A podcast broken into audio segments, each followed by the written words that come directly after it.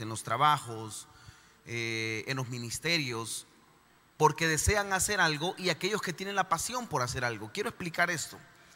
Existen personas que les apasiona. Yo tengo un jardinero, eh, he tenido dos jardineros, eh, tengo uno hoy, que el tipo le apasiona lo que hace por jardinería. Tiene la pasión de tirar el abono, tiene la pasión de regar, tiene la pasión de ver todo lo que él hace, como corta, se tarda horas, no minutos, horas por hacer lo que él hace.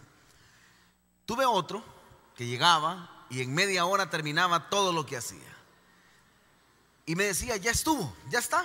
Entonces he llegado a la conclusión, no por el ejemplo de ellos, sino por todo lo que he visto en este tiempo, que algunos hacen las cosas por un beneficio y otros hacen, la cosa, hacen las cosas por la pasión que tienen. Esta tarde habemos sentados algunos haciendo actividades por la pasión que tenemos. Alguien dice amén a lo que acabo de decir. Y esa pasión es la que nos lleva a conocer. Cuando yo hablo acerca de este tema, del corazón del viñador, estoy hablando de, un viñador que le puso pasión a lo que hacía. Eh, puso la pasión porque siempre el viñador mirará alternativas para poder lograr los propósitos encomendados. Un viñador tendrá la pasión y tendrá el tiempo y la paciencia para poder hacer lo que se le conviene en la vida. Eh, tuve la oportunidad de estar en unos viñedos con un amigo y yo jamás yo había visto la, uva como tal. ¿Quiénes han visto algún viñedo? En El Salvador no hay viñedos, pero ¿quiénes han visto algún viñedo? En foto, en Google, ok. Y el tipo decía, eh, estuvimos caminando por los viñedos en España y cuando estábamos caminando, él específicamente eh, vimos unos frutos grandes. Y me dijo, esta es una, eh, es una vid que llevó un proceso para que llegara acá. Y había otra que no estaba dando fruto todavía, pero cuando la vio, me dijo, está a punto de dar fruto porque ya está llorando. Y cuando las vides lloran es porque viene el fruto. Y me dejó una gran enseñanza de todo lo que él hacía. Yo en mi vida me había detenido, pero era la pasión que él tenía por hacer eso. Y él evangelizaba tomando la cena del Señor. De los viñedos que él cuidaba, hacía la cena del Señor todas las semanas y en su casa se reunían a hacer eso. Era su ministerio. Le ponía pasión a lo que hacía. Antes de seguir con el tema, me encantaría saber a qué le pones pasión tú. ¿Qué haces tú para ser apasionado o que se hable de ti en las cosas que haces. Quiero hablar del, corazón apasionado de un viñador que le puso un sentimiento muy entrañable a lo que hacía. Veamos qué dice Lucas en su capítulo 13, versos del 6 al 9. Dijo también esta parábola, hablándose, refiriéndose a Jesús. Tenía un hombre una higuera plantada en su viña, está hablando de higos, y vino a buscar fruto en ella y no lo halló. Y dijo al viñador, he aquí hace tres años que vengo a buscar fruto en esta higuera y no lo hallo. Córtala para que, ¿para qué inutiliza también la tierra? Él entonces respondiendo le dijo, Señor, déjala todavía este año, hasta que yo cabe alrededor de ella y la abone, y si diere fruto bien, y si no, la cortará después vemos aquí dos, dos, personajes. Primero Jesús narrando la historia, el dueño de la vid y quien cuidaba la vid. Había, estaba el dueño de todo lo que hacía y obvio que cuando alguien pone algo es para que dé fruto. Cuando alguien pone un negocio es para que haya ganancias. Cuando alguien siembra un árbol es para que dé fruto o para que dé sombra. Pero si las cosas no suceden, Obvio que la gente que está acostumbrada a la productividad, lo primero que hace es ver resultados. Y cuando no hay resultados, lo primero que dice es cortemos para que podamos solucionar. ¿Quiénes somos de los que metemos rápido el cuchillo y terminamos las cosas de una vez por todas? ¿Será que esta tarde solo los misericordiosos se han presentado acá? Y yo te puedo asegurar que aquí hay gente sentada que somos así, con el corazón muy duro, las cosas no funcionan, terminemos, divorciemos, quitemos, separemos, eh, ya no hay más solución, cerra el negocio, quebró, sacamos, vámonos del país, renunciemos, peleemos y, nadie eh, busca a veces la opción de negociar. Habrá otro grupo de personas en un porcentaje de los que está sentado aquí que le gusta la negociación y somos pacientes. ¿Quiénes son esos?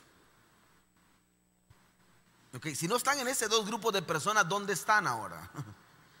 Porque yo sí veo un tipo de persona que pierde la paciencia. Yo he perdido la paciencia, he perdido la esperanza con facilidad en personas. Quiero eh, ejemplificar cinco cosas en las cuales yo he perdido la paciencia, a lo mejor tú te vas a identificar. He perdido la paciencia en personas que han prometido cambiar y no cambiaron. He perdido la paciencia en negocios que han querido dar y no dan. He perdido la paciencia en ministerios que no buscan el objetivo. He perdido la paciencia muchas veces en mi carácter de que voy a cambiar y creo que así voy a morir. Y he perdido la paciencia muchas veces en las cosas que Dios me ha prometido y digo, creo que fue algo de mi corazón y no fue algo que venía de parte de Dios. Y ante todas esas cosas, cuando yo he perdido la paciencia, lo primero que hago es meter un cuchillo, meter un hacha y decir, ah, que se dé por terminado. Porque aquí en este módulo, en el primero, el segundo, el tercero y el cuarto, vemos personas que tiramos granadas y no nos importan las consecuencias. Seamos realistas. Yo quiero conocer quién está aquí en mi público. ¿Quiénes somos de los que tiramos esa granada y no importa quién despedazamos? Solo uno, dos, tres, cuatro. Yo le puedo asegurar que hay más de cuatro. Que cuando hay un basta, cuando ya hay un problema, cuando ya, ya no aguantamos, eh, tiramos esa granada. Y aquí vemos a este, a este empresario, a este emprendedor, a este dueño eh, que tenía una higuera plantada en su viña.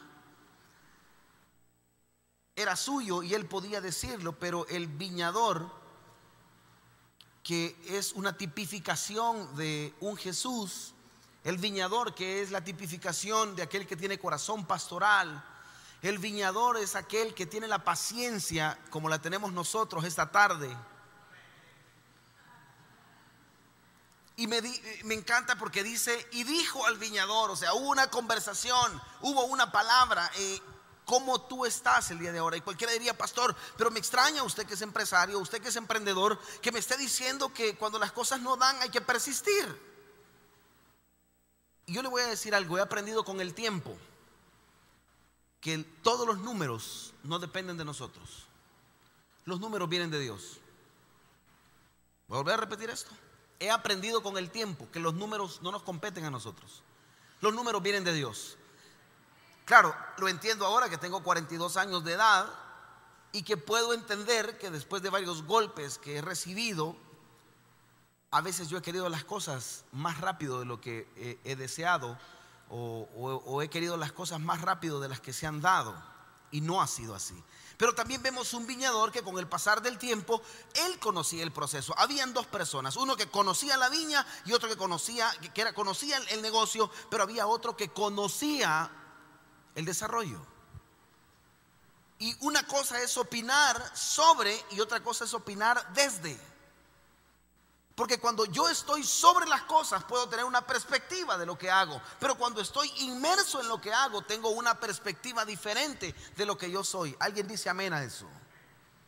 Y muchas veces tenemos opiniones desde afuera. Pero no es lo mismo estar afuera que estar adentro. Voy a repetir esto. No es lo mismo opinar desde afuera que desde adentro. Pastor, usted me está diciendo que es mejor estar adentro que afuera. Depende de la circunstancia. A veces es necesario estar afuera, pero a veces es necesario estar adentro. En este caso, en esta viña, no lo estaba viendo bajo una óptica empresarial, sino bajo una óptica pastoral, donde lo que él quería era restaurar. Quiero hablar del primer término. Y el primer término que yo veo aquí en la presentación es que estos estaban plantados asistían a una iglesia. Eran parte de, un lugar donde se acostumbraba dar fruto. Era una la higuera que no daba fruto. Quiere decir que estaba en un lugar donde lo natural, lo normal era dar fruto. Diga conmigo, lo normal era dar fruto. Pero solo uno, una fulana, una higuera, no daba fruto. Qué feo es que todos sí y unos no. ¿Ha estado usted en algún lugar que a todos les salen las artes manuales cuando están haciendo algo y a usted no? ¿A cuántos nos pasó en el colegio que a todos les salió una maravilla de artes manuales? Y a nosotros nos salió todo pando, todo, todo raro. ¿Alguien, ¿Alguien no le han salido las cosas enfrente de todos? Yo hace poco tuvimos una actividad de Eddie Kids, en el retiro creo que fue, donde hicieron unas artes manuales y pidieron que le hicieran la túnica de José, la túnica de colores. Yo no le hago a las artes eh, de esas cosas. Yo no pasé a presto. Y cuando mi hijo me decía, papi, pero es que así no se hace, espérate, le dije, clac, se rompía la hoja. La cosa que le hizo en su traje que, yo no sé, el tipo parecía como que era de Perú, todo raro. No parecía la túnica de colores y todo. Yo miraba a todos los demás con su turbante, le habían hecho su pitita y yo a mi hijo lo tapaba así, pero eh, era algo que yo no tenía la capacidad. Eh, y, claro, yo al ver que todos los demás pudieron, yo no pude llegar a cierta frustración. ¿Cómo te ha llegado a ti en tu vida que has intentado tantas cosas y miras frutos en otros y tú no? Miras bendiciones en otros y tú no. Mira que otros crecen y tú no. Llevas años en el Evangelio y otros que acaban de llegar mucho más eh, tarde y están empezando a ver frutos y tú no. Aquí hay sentado gente que ha tenido años en el Evangelio y otros que acaban de llegar llegan más rápido a muchas bendiciones y te alcanzan y te pasan. Y yo a, este les hablo. Estaba en un lugar donde estaban plantados, venían edificadores. Diga conmigo edificadores. Dígalo más fuerte, edificadores. Y aquí hay unos que están sentados que dan fruto y otros que no. Y aquí hay gente que está sentada que ya lleva su par de años ya se añejó de la cultura de edificadores, pero algunos dan fruto y otros no. Con mucho cuidado, pero con mucho cuidado, así de, toquecito del codo, dígale, te están hablando, pero muy, muy toquecito. Con mucho respeto, porque algunos se ponen huraños, sobre todo cuando no hay fruto. Eh. porque es un tema, es, es polémico. Estamos plantados, pero estar plantado no es garantía de fruto. Y esto no tiene que ver con ser un buen o mal cristiano. Esto no tiene nada que ver con que, pastor, si yo me congrego, no digo malas palabras, no bebo, no hago, no peco. No tiene nada que ver con eso. Tiene que ver con el fruto. Tiene que ver con que no, te, no solamente te portes bien, tiene que ver con productividad. Entonces, estos estaban plantados. Pero hay algo más que a mí me encanta saber. En el siguiente slide, estaban plantados pero sin frutos. ¿Se imagina usted un árbol de mango sin mango? ¿Se imagina usted un árbol? ¿Quiénes hemos visto los árboles de jocote acá? Que ya van, a, ya van a empezar a ponerse. ¿Quiénes preferimos los de corona? Una cosa así como que son los dedos del pastor, aleluya. ¿Quiénes preferimos los de azucarón? Riquísimos, sobre todo las que están embarazadas, como ver ahí atrás. ¿Se imagina usted? Mire, yo ya estoy gozando, yo tengo un árbol, yo les he contado, tengo un árbol de, mango, de azucarón, le llaman mango de agua, como usted quiera llamarle. Es un mango súper, súper dulce, nada ácido. Y yo ya estoy gozando, me acabo, el día viernes o el jueves fue que me comí 20 mangos, solito yo, yo. No es para el crecimiento porque me esté viendo y ni creció, no, tiene nada que ver, me los comí, sabrosos, solo con sal, riquísimos, tronaban, cracks. ¿Se imagina usted un árbol de almendra sin almendra? ¿Se imagina usted ver frutos, árboles de frutos sin frutos? ¿Se imagina usted ver cristianos sin frutos? Y es difícil porque yo le puedo decir que sí existen. Yo le puedo asegurar que sí existen. Y le puedo asegurar que esta tarde vemos algunos aquí que en algún área de nuestra vida no hemos podido ser fructíferos. En alguna área de nuestra vida no hemos podido dar el fruto que corresponde. Algunos a esta altura deberían de estar ya predicando, algunos a esta altura deberían de estar sirviendo, algunos a esta altura deberían de estar haciendo algo que Dios les encomendó, algunos a esta altura deberían de estar haciendo algo en la casa del Señor, predicando, abriendo su hogar para predicar. Pero estamos sin frutos, árbol de mango sin mango. Y es bien difícil porque lo que vio el dueño de, de todo esto fue que de qué me sirve tener en medio de las vides, de qué me sirve tener una higuera a la par de otros que sí dan fruto porque me está quitando espacio. Usted lo leyó lo que dijo aquí. El tipo lo que se enfocó, y quiero que regresemos al slide número 2, si me ayudan al slide número 2, y, y vean lo que dice ahí, porque la pregunta que le hace en el verso 7, slide número 2, la pregunta que le hace en el verso 7 es este, ¿para qué inutiliza también la tierra? ¿Para qué se ha metido en este rollo si no va a dar fruto? Está quitando espacio. ¿Alguien entiende lo que hablo? Hace años me quedé encerrado en un ascensor. ¿Quiénes se han quedado encerrados en algún ascensor acá? Estaba en la ciudad de Houston. Yo sé eso, eso aquí en El Salvador no pasa, porque ningún ascensor funciona. Estábamos en Houston, entramos y cuando entré al ascensor se traba.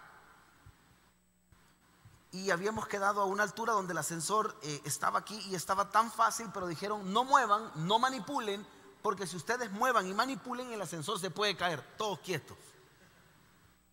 Y va a entrar un bombero a darle seguridad. Y entró una señora muy amable, la verdad, muy joven, muy amable. Entró, empezó a hablar en inglés. En ese momento, uno lo menos que quiere es, no le interesa hablar el idioma que sea. El ascensor, cuando ella entró, le hizo ¡prax! Ella entró para darnos seguridad. Y cuando el ascensor se va, empieza a llorar y cae en crisis de nervios. Y nosotros, que éramos los clientes que estábamos esperando dentro del hotel, Empezamos a calmar a la que nos habían metido para calmarnos a nosotros. ¿Alguien entiende lo que acabo de decir? Y en mi cabeza me cruzó, como a usted le cruzó, entonces, ¿para qué entró? Y el dicho salvadoreño es mucho ayuda. Lo pensé también. Y la señora en crisis, oh Lord, oh help me. Y todos tranquilos. ¿Y, qué le costó? ¿Y para qué se metió? Más que nos estaba quitando oxígeno. El dueño de esta vida lo que estaba viendo era eso. ¿Y para qué tengo yo esta higuera acá? Que no va a dar fruto. Quítenla. Y cualquiera diría, pero, pero y entonces quítenla. Pero ¿y cómo? Quítenla. Y entra aquí una en escena, y quiero que vayamos al siguiente slide. Estaba plantado pero sin fruto. Y el punto es este, que le voy a poner más crítico el asunto. Estaba plantado pero sin frutos, pero con un proceso de tres años. Cualquiera diría, en un año, eh, está bien. En dos, qué raro. Pero en tres, qué raro. No es normal. O sea, una planta que está destinada a dar frutos, después de un proceso de tres años, ya no podía dar frutos. Y lo más lógico que usted y yo hubiéramos hecho, hubiéramos dicho, quitemos, pongamos otras semillas. Está mal ocupando la tierra. Lo voy a traducir. Cristianos con 10 años, 5 años, 3 años de cristianismo, que esperaríamos que den fruto. Y que cualquiera diría, no, ¿para qué? ¿Para qué lo vas a llevar si no, no quiere cambiar? Mejor lleva uno que sí. ¿Quiénes hemos sido duros en el Evangelio así? ¿Será que solo Roberto y yo, porque levantó la mano? ¿Quiénes hemos descartado gente acá y la hemos dejado hacia un lado? No, ya, ya, ya, ya hubiera tenido que dar fruto, ya vemos tres ahorita. Y somos muy tajantes en eso. El punto es que a mí me encanta lo que puso más tenso esto. El siguiente slide. Y él dijo, cortala. Aquella palabra que cambió todo el ambiente, aquella palabra que cambió todo el entorno, fue lo drástico. Cortala, dale, no pasa nada, yo soy el dueño. Como a lo mejor en tu trabajo, aquellos que tenemos mandos medios, el jefe mayor dice, despídanlo. Como cuando tú estás en medio de una situación y la gente dice, ya, ciérrenlo, quiebrenlo, póngale candado a eso, no se vuelve a tocar más el tema, te cambio de colegio, no vas a cambiar las notas. ¿A cuánto nos amenazaron acá que nos iban a sacar del colegio y que nos iban a poner a trabajar en la adolescencia? ¿A cuánto nos amenazaron así? Yo vengo, yo vengo de esa etapa que me decían, si no estudias a trabajar te voy a poner me decían mecapalero. Nunca entendí que lo que era un mecapalero. Yo me imaginaba a alguien que andaba cargando, es lo único. Pero para mecapalero te voy a mandar. Ibas a ir a cargar bultos. Yo me imaginaba aquella cosa. Hoy me entendí cuando estaba de este lado que no era serio, no me diera presión. Y a muchos nos amenazaron. Si salís, ¿a cuántos nos amenazaron con el viejito acá que nos iba a robar? Si salís, el viejito te va a llevar. Yo tenía un miedo a los viejitos. Después te das cuenta con el tiempo que no existe eso. Esa decisión intermedia, esa decisión de amenaza. Hay gente que estamos aquí en el medio que podemos detener cualquier decisión de amenaza. Él estaba en su derecho, él era el dueño, pero me encanta saber en esto. Y alguien se mete en medio del proceso, después del dictamen, y dice esta, esta palabra, y quiero que pongamos, y, contesta el viñador y dice, dame un año. O sea, una inversión de cuatro años. Y este tipo dice, permitime, dame un año. Pregunto yo, ¿acaso no fue lo que Jesús hizo por ti? ¿Acaso Jesús no fue el que dijo, ya te iban a meter preso, ya ibas a morir, ya no tenías que estar aquí, pero viene alguien y mete las manos al fuego, levanta la mano y te dice, hey, denme un tiempo, yo puedo cambiarlo. El viñador se mete y dice, dame un año. Yo quiero preguntarte a ti algo, ¿has metido las manos al fuego por alguien? ¿O ya perdiste la esperanza? ¿Te has, has tenido el valor de meterte al agua por alguien? Un gran amigo, su matrimonio estaba derrumbado, pero derrumbado completamente.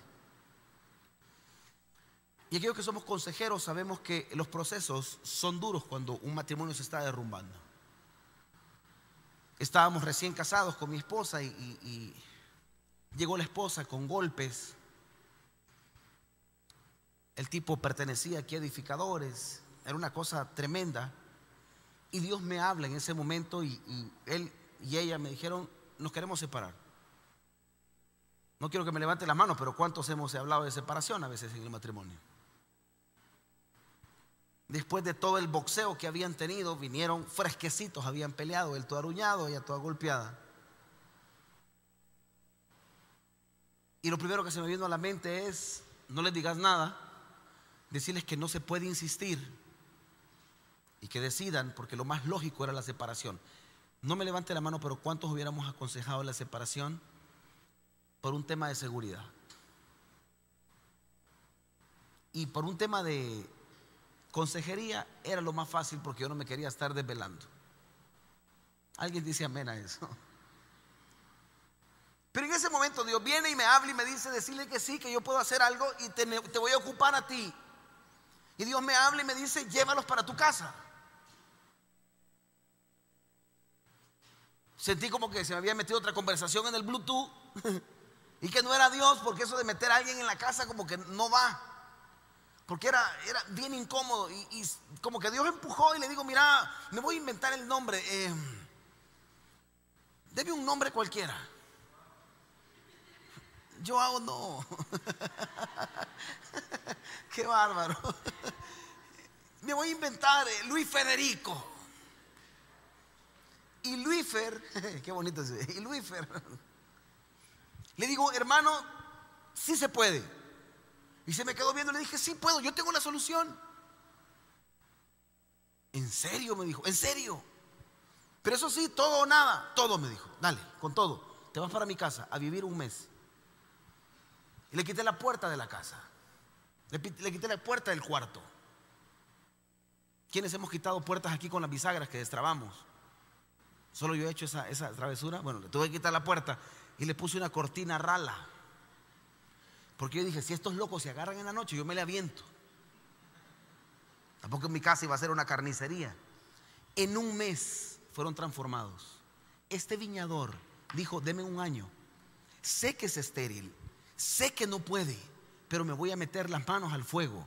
Sé que lo voy a lograr. Y, estaba hablando con el dueño, no era ni el dueño, pero había un corazón de alguien que estaba pidiendo una voz de esperanza, como cuando tú estás pidiendo voz de esperanza. Yo te voy a poner un ejemplo de un viñador. Hubo un hombre un día que le dijo, Señor, y si tan solo uno le tiene temor a tu palabra, eh, no quemas la ciudad. ¿Quién fue ese? ¿Alguien se acuerda?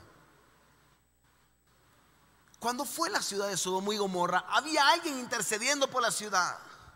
Y empezaron a sacar cuentas, y si hubieran tantos, y si hubieran tantos, porque estaba deseoso que no hubiera destrucción. Yo predico esta tarde a las personas que están deseosos de pedirle un año, Dios, no me quiero dar por vencido, dame un año por mi matrimonio, dame un año por mis negocios, dame un año por mis hijos, sé que se puede. Dame un año por aquella oveja RBD que me saca canas verdes. Todos tenemos alguien que nos saca canas verdes. La pregunta del millón es, esas personas que te sacan canas verdes, ¿será que Dios los ha puesto para formarte a ti? Porque si así fuese, no te lo va a quitar hasta ver tu corazón formado. El problema no son las ovejas, eres tú. Un día llegué desesperado y frustrado a la oficina de mi pastor. Le dije, pastor, es por demás, hay gente que no quiere. Hay ovejas, la, la famosa frase, hay ovejas y hay cabros. Y hay ovejas y hay lobos. Y todavía uno dice rapaces. O sea, son lovejas.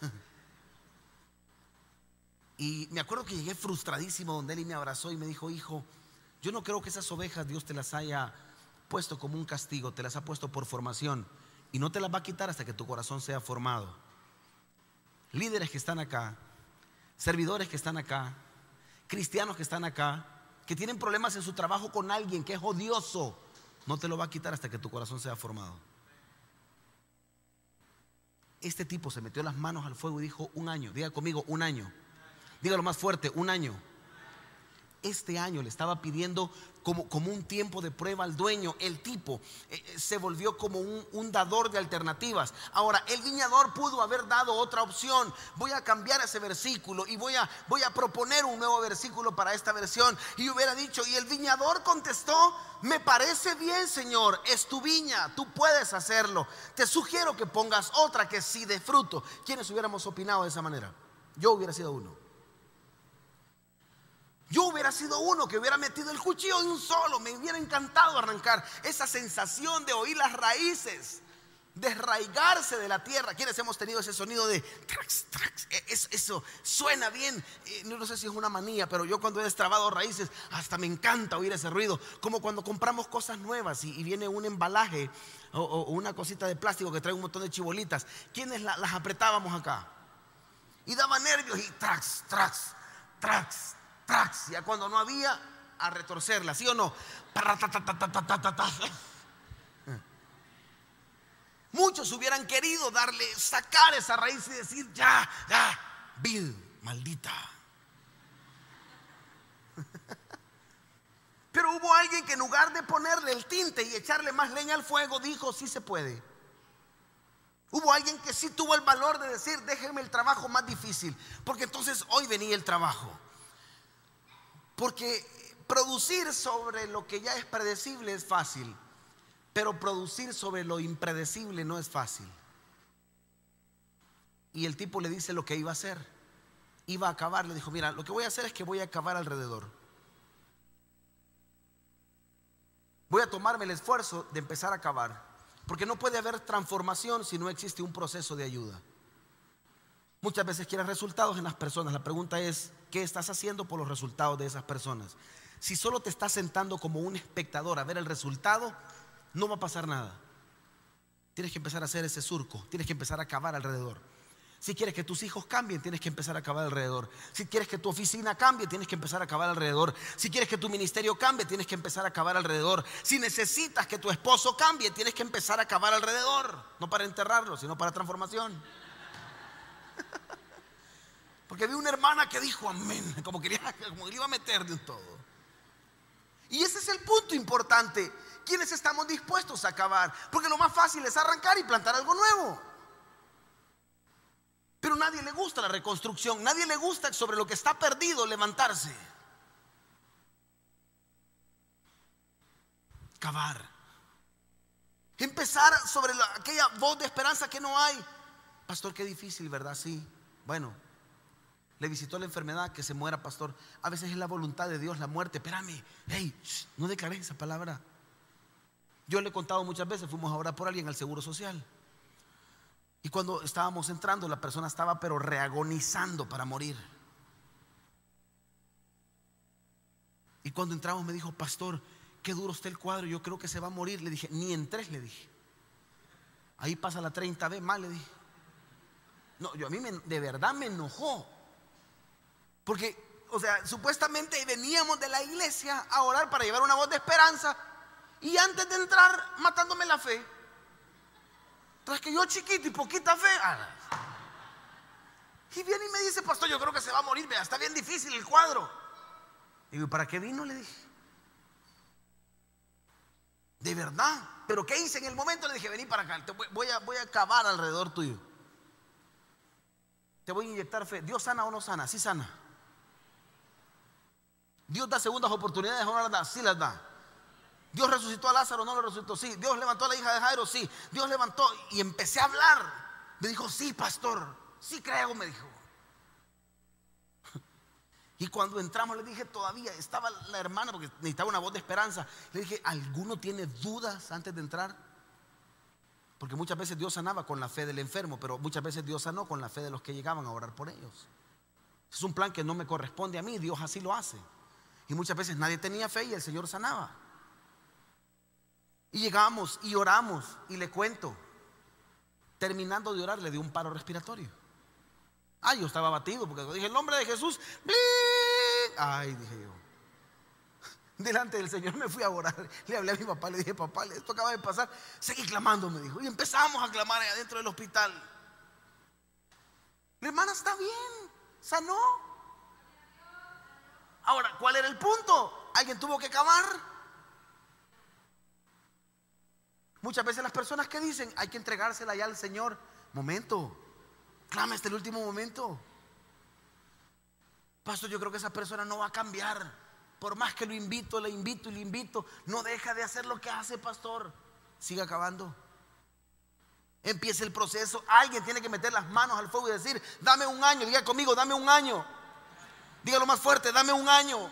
Alguien tiene que tener el valor de decir, dame un año para transformar vidas, dame un año para cambiar vidas, dame un año para orar por mis hijos, dame un año para levantar mi negocio, dame un año para hacer las cosas diferentes. Algo debe de pasar. Un año pidió el viñador porque tenía pasión por lo que hacía. No simplemente era una función de su salario, tenía pasión por lo que hacía y había amado esa higuera y por eso estaba metiendo las manos al fuego por esa higuera.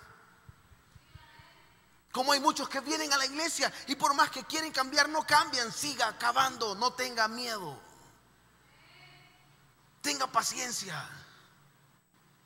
¿O acaso Dios no tuvo paciencia con usted? Que un montón de chuladas sentados que le costó duro al Señor transformarlos.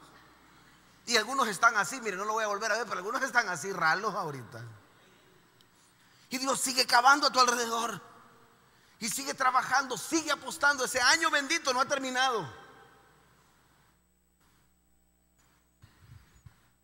Un día hace muchísimos años, uno de nuestros músicos cometió un error, cometió una falta muy dura.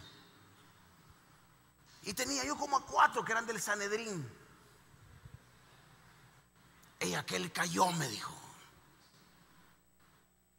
Sí, le dije. ¿Y qué opinas? Me dijo. ¿Cuál es? Y así me dijo el Satanás este. ¿Cuál es tu veredicto? Me dijo. Inocente le dije servicio de la mañana, el servicio de la tarde, lo senté aquí a la par. Le dije, a la par te venís. Y me dijo, pero te van a criticar. Y le dije, ahí a la par te sentás, le dije. Y cuando voy a predicar, subís a cantar conmigo, le dije. Ja. Sube a cantar conmigo, pero se desgarraban así muchos, mire. No le puedo explicar después del servicio todo lo que me dijeron. Y me encantó. Porque ese es el ministerio de Jesús. Salvar al perdido, no juzgar al que está luchando por su vida. Aquí hay mucha gente en proceso. Deje de juzgar a la gente que cae. Ayúdeles. Bríndeles el apoyo. Empiece a cavar alrededor porque esa planta dará fruto un día. Pastor, pero tiene que ser radical. Mire, si radical fuera el Señor, nos hubiera consumido a todos. Él es una voz de esperanza. Él, él, pide un tiempo. Él todavía dice, espérense. ¿Sabe por qué Jesús no viene por su iglesia todavía? Porque quiere salvar más gente. El juicio está retenido. Dije yo que al principio habían personas aquí que eran valquirias. ¿Quién sabe lo que es una valquiria? ¿quién, ¿Quién sabe lo que es una valquiria? Son de esas luchadoras que tienen espadas y una valquiria iba para misiones especiales, iba a matar. No estoy hablando de Clash Royale, por favor lea bien la, cultura. Que algunos se remontaron a Clash Royale, ah, la valquiria, que daba vueltas. No, no, no. Pero si es gente guerrera y trasquilan, los cristianos no estamos para trasquilar. Y él dijo, voy a acabar, deme un año, hey, dueño de la vida, deme un año, un año le pido. Voy a acabar y me encanta esto, lo que dice el siguiente slide. Y dice, la voy a abonar. Voy a tener paciencia, voy a sembrar lo que no ha tenido. Le voy a dar lo que nadie le ha dado. ¿Sabe por qué hay gente grosera? Porque nadie ha sembrado amor en ellos. ¿Quiénes hemos tenido pleitistas a nuestro alrededor? Aleluya. Siempre amor en ellos. Siempre amor en ellos. Yo no sé si usted viene de un pasado que era bélico o bélica. Y es que como me dijo una hermana hoy, hoy en la mañana, por cierto, es que Evangelio me dijo, no mata la astucia, me dijo. El ser evangélico no lo hace pasmado, así me dijo, a uno. Es que pastor, me vuelve a contestar mal esa persona y me va a conocer. ¿Qué tal si siembra amor mejor? ¿Sabe qué dijo el, tipo, este, el viñador? Deme un año voy a acabar y sobre eso que voy a acabar voy a empezar a abonar. Voy a empezar a darle lo que no ha tenido. Me voy a tomar el tiempo de, darle. Mire, yo increíble. Un día vi a mi vecina, mi vecina tiene un jardín hermoso. Los que han ido a mi casa, a la par, parece Jurassic para un jardín chiquito, pero la señora tiene, hasta piñas tiene ahí adentro. Y me refiero a las plantas, ¿verdad? No crea que tiene alguien raro ahí.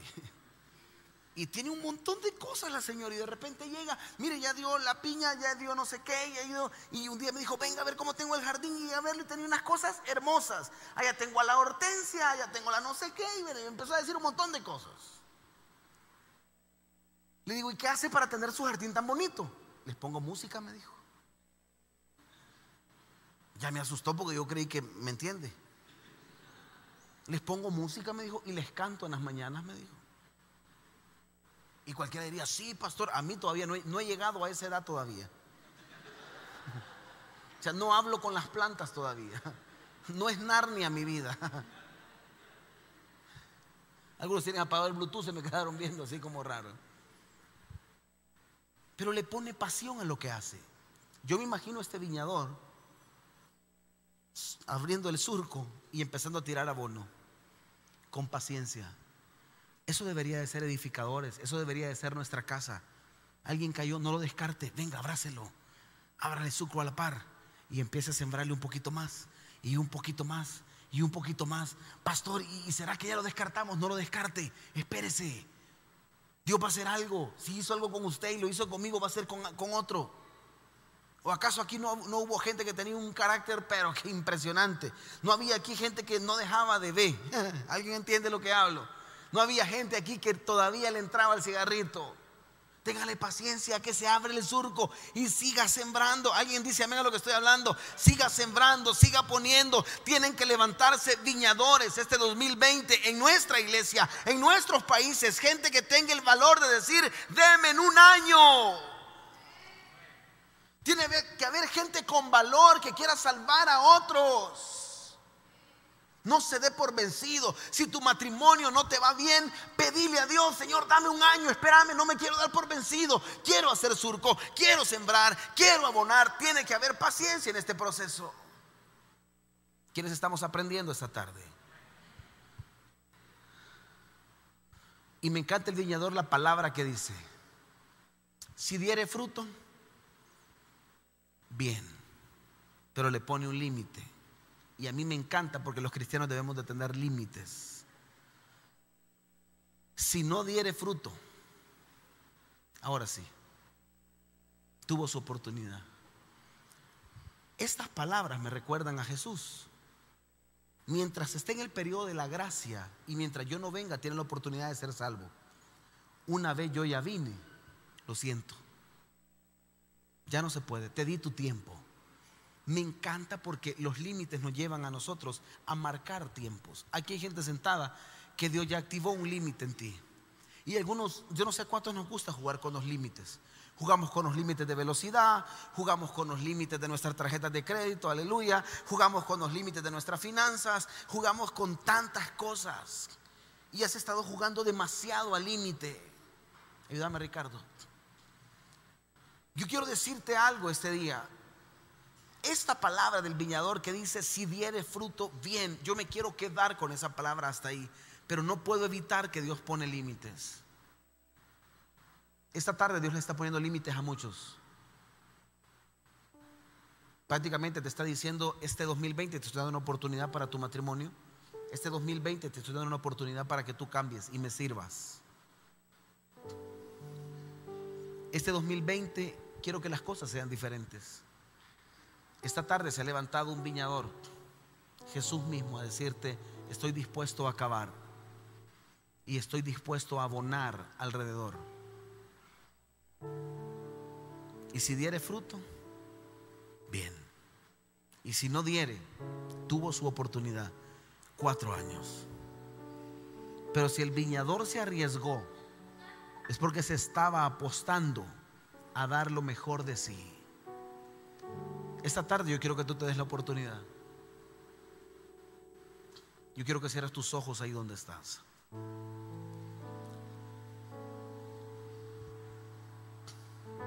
Yo te quiero abrir mi corazón. Han habido cosas este año que pasó que no se pudo dar fruto. Que lo intenté y no se pudo.